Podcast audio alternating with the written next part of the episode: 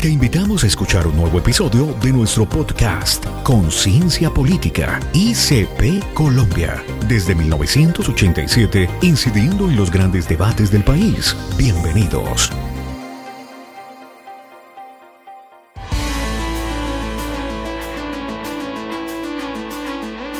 Los fenómenos migratorios imponen desafíos y al mismo tiempo generan oportunidades de desarrollo económico para los países. Históricamente, nuestro país ha sido emisor de migrantes y se requieren incentivos para atraer a los más calificados, así como para la inversión de sus remesas. En el caso colombiano, la necesidad de contar con una política migratoria integral se hizo evidente cuando tuvimos que enfrentar el éxodo procedente de Venezuela en los últimos años. Pero las realidades sobre la migración van más allá de las dinámicas causadas por la movilidad humana proveniente de Venezuela. La llamada cuarta revolución industrial demanda de profesionales extranjeros del más alto nivel para apoyar el desarrollo de las empresas nacionales del sector de tecnologías de la información. Por ello, es hora que Colombia profundice su disposición a ver la migración como una respuesta y como una oportunidad para el progreso. Aquí, en Conciencia Política, se lo explicamos. Debido al quiebre democrático y a la crisis humanitaria en Venezuela, unos 5 millones de personas se han visto obligadas a migrar de ese país. De acuerdo con Migración Colombia, a corte de abril de 2020, en Colombia había más de un millón 1.700.000 personas procedentes de Venezuela, de las cuales aproximadamente un millón se encuentran en condición irregular, lo que dificulta los procesos de identificación de las características educativas, de edad y de sexo de todos los migrantes, dificultando además el planteamiento de políticas para su protección y los proyectos de integración económica más eficientes. Es necesario superar los sesgos. Algunas personas en Colombia asocian los deterioros de los índices de seguridad con la presencia de migrantes incitando a la xenofobia. Sin embargo, la evidencia demuestra lo contrario. Frente a los delitos a la seguridad ciudadana, los datos de la Policía Nacional muestran que en los tres primeros meses de 2020, solo el 7% de los capturados en Colombia son de nacionalidad venezolana. Finalmente, es necesario que la cooperación internacional apoye a Colombia en la atención de la migración. Según cifras del Ministerio de Relaciones Exteriores, en lo corrido del 2019 a Colombia han llegado solamente 68 dólares por migrante venezolano. Para la atención de los migrantes en Siria se recibieron aproximadamente 500 dólares por migrante. De acuerdo al Ministerio de Relaciones Exteriores, para el 2012 la población colombiana de residentes en el exterior era de 4.7 millones, lo que representa aproximadamente el 10% de la población total. Dentro de ellos hay muchos talentos y cerebros fugados, personas altamente calificadas que impactarían notablemente en la economía nacional y en el desarrollo del país. Para esto hay que generar incentivos adecuados, estableciendo mecanismos de retorno y facilitando temas como la homologación y el reconocimiento de títulos académicos. Es necesario contar con un marco legal que conciba la migración como un fenómeno deseable y como una oportunidad de inserción de personal altamente capacitado en el mercado laboral colombiano. Por esta razón, el ordenamiento jurídico debe permitir que la migración del capital humano calificado y no calificado ingrese al mercado laboral, propiciando mecanismos eficientes de coordinación entre el gobierno y las empresas para identificar los sectores de la economía donde la mano de obra extranjera puede ser aprovechada para aumentar la productividad y la competitividad. Es prioritario diseñar marcos jurídicos e institucionales que incentiven y faciliten los procesos de regularización para la integración económica de la población migrante al aparato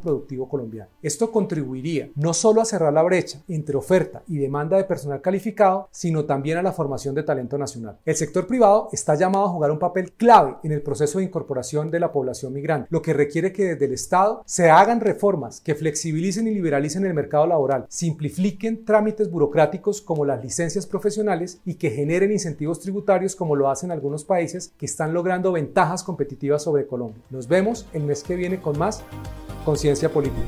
Suscríbete a nuestro canal y visita nuestro sitio oficial en www.icpcolombia.org. Te esperamos en un próximo episodio. Hasta pronto.